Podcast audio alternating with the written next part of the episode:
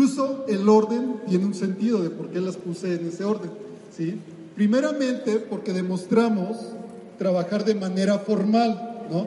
no sé si les ha pasado muchas veces que cuando están empezando en este negocio, cuando platican la oportunidad, cuando platican el negocio o la industria, la gente piensa como que estamos en el subempleo o como que trabajamos en la informalidad, ¿no?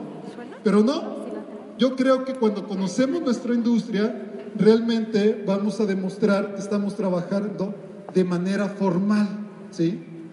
En segundo lugar, nos vemos más profesionales si conocemos las cifras, si conocemos qué tan grande es, si conocemos la, la, historia, si conocemos también la tendencia hacia dónde va esta industria. La verdad es que nos vamos a ver como todos unos profesionales en el network marketing. En tercer lugar, pues voy a transmitirles confianza a mis prospectos. ¿Por qué? Porque tengo la información, tengo elementos, porque me he preparado, ¿sí?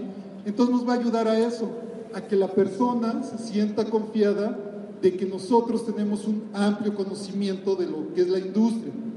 En cuarto lugar, pues va a aumentar la confianza en nosotros, ¿no? Si ustedes tienen información, si les hacen preguntas y pueden responder de manera correcta, pues la verdad es que ustedes se van a sentir mucho más seguros de lo que están hablando, se van a sentir seguros de su, industria y de sí mismos. Y en quinto lugar, pues claro que eso va a hacer que crezca el negocio, ¿sí? Ok. ¿Cuál es nuestra industria? Así como existe en el mundo una industria automotriz, una industria textil, una industria inmobiliaria, de la, de la construcción, bueno, pues nosotros también estamos trabajando en una industria. ¿Cuál es esa industria? Pues es la industria de las ventas directas. Ese es el nombre oficial, ese es el nombre con el que se le conoce a nuestra industria. ¿sí? Dentro de esa industria hay varios modelos de trabajo. ¿sí? Ahí hay, por ejemplo, ventas por catálogo, hay demostraciones en grupo y en nuestro caso el modelo dentro de la industria, bueno, pues es persona a persona a través de lo que es el network marketing. Les voy a platicar algo de historia. ¿Alguien vio esa película? Ok, si recuerdan en las primeras escenas, ¿qué es lo que hacían? Si se fijan, eran un grupo de indios, de cazadores, que se dedicaban a comerciar, bueno, a la cacería y a comercializar las pieles de los animales. Pues desde ahí realmente comienza nuestra industria a finales del siglo XVIII, cuando los indios americanos, sobre todo de Canadá, bueno, pues cazaban los castores y vendían las pieles este, a los ingleses. Ahí lo que sucedía es que lo que no querían era venderlas o hacer o tratar de manera individual. Y entonces conformaban flotas mercantes que una vez al año bajaban con esas pieles a comercializarlas, pero para eso elegían a un jefe comercial por cada flota. Ese jefe comercial, pues claro que tenía habilidades de negociación y entonces para que los indios pudieran este, unirse a esa flota con ese jefe, el jefe cobraba, digamos, su comisión. En ese entonces, pues era una piel de castor por cada flota que él comandaba. ¿sí? Entonces, de alguna manera se le llamaba ya franquicia. Tenían que pagar esa franquicia para pertenecer a esa flota y entonces poder tratar, eh, tener mejores tratos comerciales por eh, unirse a una flota más grande. De ahí más o menos comienza lo que es esta industria de las ventas directas. Luego continúa, a finales del siglo XIX y a principios del siglo XX comenzaron las primeras empresas, muchos las conocen, ¿no? Avon, Fuller, Electrolux, y ya eran empresas de ventas directas porque esos productos no se vendían en tiendas, sino que había representantes, había vendedores que lo que hacían realmente era vender los productos de manera directa a los clientes, llegaban a las casas, tocaban, ofrecían productos de alguna manera ya con, un cierto prestigio, con reconocimiento, pero ahí todavía no se conocía lo que es el ingreso residual, ni tampoco utilizaban el apalancamiento, sino que ahí realmente eh, caían todavía en la trampa del tiempo, porque su ingreso estaba basado, bueno, pues en la cantidad de horas que vendieran esos productos. Pero así es como fue iniciando esta industria. ¿sí? Después, ya por ahí, en el año de 1934, eh, esta persona, Carl Rainbow, eh, funda una empresa que se llama California Vitamin Company, que después de unos años, bueno, pues se llamó Nutrilite, que ya muchos han escuchado de eso. Y por ahí en 1945 ya esta empresa Nutrilite presenta lo que es un primer plan de compensación. Y en ese entonces, en esos años, Don Hell, él trabajó en IBM, pues digamos que fue uno de los primeros networkers. Pero ahí todavía el modelo de network marketing era muy incipiente. Realmente era, digamos, muy talachudo. Esta persona tenía que hacer todo, ¿no? Así como lo vemos en la imagen. Él recibía la mercancía en su casa, tenía que este, enviar los paquetes, tenía que hacer el cálculo de comisiones, él tenía que enviar los cheques a, a sus vendedores. Entonces realmente pues era mucho trabajo para ese entonces. Luego, eh, en el libro de Ola 4, se lo recomiendo, de Richard Poe, él habla de estas cuatro olas que han venido en lo que es el network marketing. Él habla de una primera ola, ¿sí? y le llamó la fase subterránea. ¿Por qué? Porque eran unas primeras empresas donde no había ley, donde no había orden, donde realmente pues, eh, se hacía lo que, lo que se quería o lo que se podía, pero por ahí, en 1989 a finales, ya el gobierno de Estados Unidos dictaminó que el modelo de network marketing, específicamente el caso de, de Amway, ya era un negocio legítimo. Yo creo que ese punto es importante que lo sepan, ¿no? porque todavía muchas personas creen que son fraudes o que son ilegítimos, pero pueden acudir a Internet, pueden buscar esta información y decirle, no, mira, fíjate que ya la Comisión Federal de Comercio de Estados Unidos dictaminó que este modelo de negocio, bueno, pues es un negocio legítimo, ¿no? Luego, por ahí, lo que él denomina, Richard Poe, la ola 3, pues ya empieza a usarse las tecnologías. De las primeras empresas de network marketing, pues, ¿qué material utilizaban? Pues utilizaban esos cassettes esos, esas cintas, ¿no? Quienes todavía lo recuerdan. Así es como realmente, pues, difundían los programas de capacitación, ¿no? No es como lo tenemos ahora realmente con Internet y de una manera más fácil, ¿no?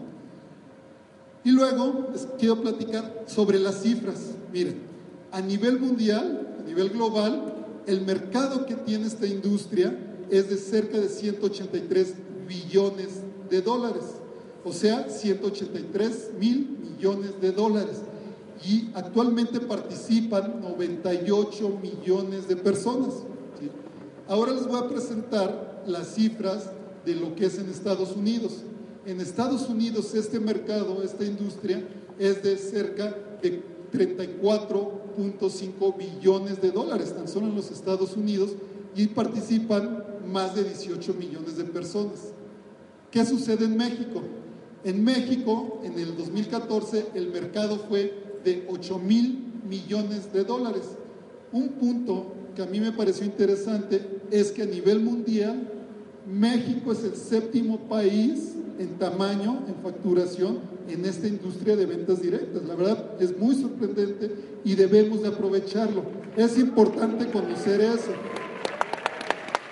Porque cuando ustedes hablan de esto con las personas, bueno, pues se pueden demostrar que realmente hay mucha oportunidad y que México realmente es de los países que mayor crecimiento está teniendo en esta industria.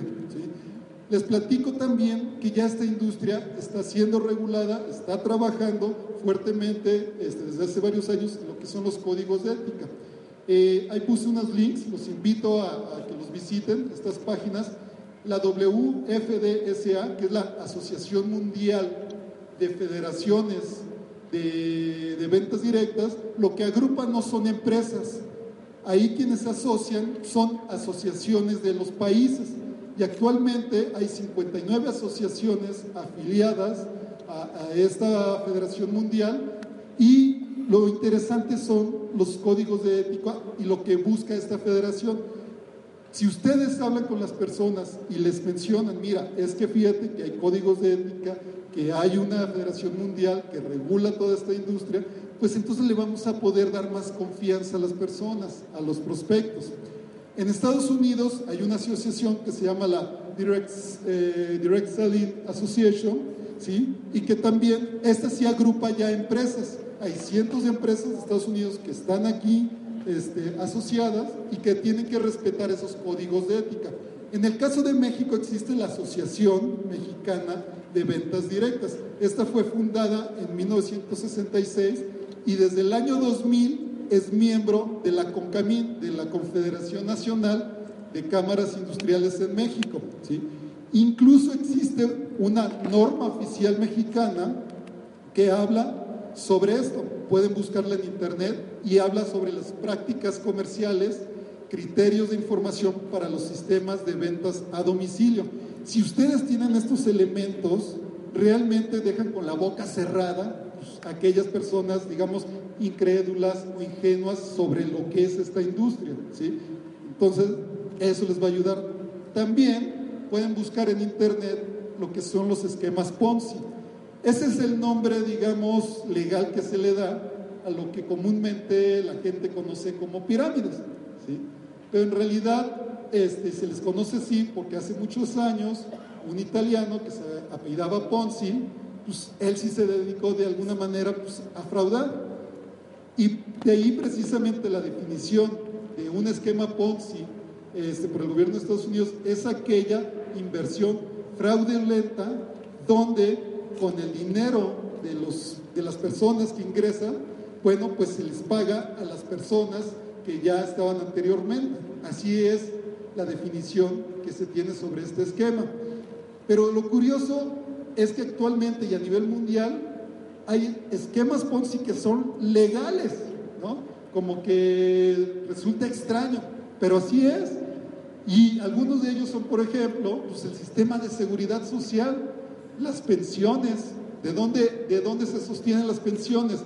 Pues de que las personas jóvenes que trabajan ingresan dinero para las personas pues, que ya están saliendo. Incluso el mercado de acciones es eso. Quien gana en las acciones, esa ganancia proviene de nuevos inversionistas, de alguna manera sin experiencia o desinformados incluso los mismos impuestos, ¿no? Es un esquema legal Ponzi. ¿Quiénes se llevan la lana? Pues de la gente, de, buscar nuevos, este, nuevas personas que estén pagando impuestos, ¿sí? Incluso no sé si recuerdan el caso de Madoff, ¿no? Que fue una persona que hizo un esquema, un esquema Ponzi, ¿no? Hasta que lo agarraron. Estos números, estas cifras, ¿de dónde las saqué? Pues resulta que hay una publicación mundial, a mí me gusta mucho este, leerla, que es esta, se llama Direct Selling News. Pueden buscarla en internet, la suscripción anual realmente es muy barata y está enfocado a los directivos y a los ejecutivos de la empresa. Pero la verdad es que tiene información muy valiosa sobre la industria, sobre hacia dónde va, qué empresas están despegando y eso les sirve pues para tener mayores elementos y hacer una muy buena presentación con sus invitados. Finalmente, para terminar, quiero que tomen cuenta estos puntos para que puedan decirle a las personas cómo saber si una empresa realmente está pegada a códigos de ética y si vale la pena ingresar y trabajar en una empresa así. Bueno, pues tiene que tener un costo inicial muy bajo, Realmente eh, los materiales de capacitación no tienen que tener un fin lucrativo, pues debe de tener una política de cancelación, así como las tiendas departamentales este, de prestigio. Si tú no, no te gusta lo que adquiriste, pues puedes llegar y devolverlo y te devuelven tu dinero. Entonces, una buena empresa de mercadeo en red debe tener una política así. Debe de estar opuesta a un inventario excesivo, la finalidad es la venta de los productos a los consumidores y que presente siempre información clara y documentada. Claro que en, la empresa en la que estamos, en Usana, cumple totalmente con todo esto. Entonces, pues espero que esta información les sea muy útil, les ayude para los propósitos que vimos en la primera diapositiva, que sean y trabajen como todos unos profesionales del network marketing y que su negocio crezca. Bueno, pues les agradezco mucho. Nos vemos pronto. Bye.